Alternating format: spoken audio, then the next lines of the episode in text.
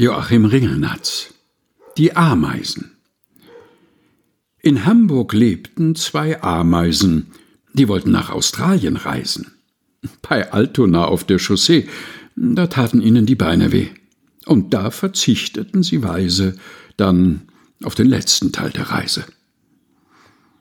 Joachim Ringelnatz Die Ameisen gelesen von Helga Heinold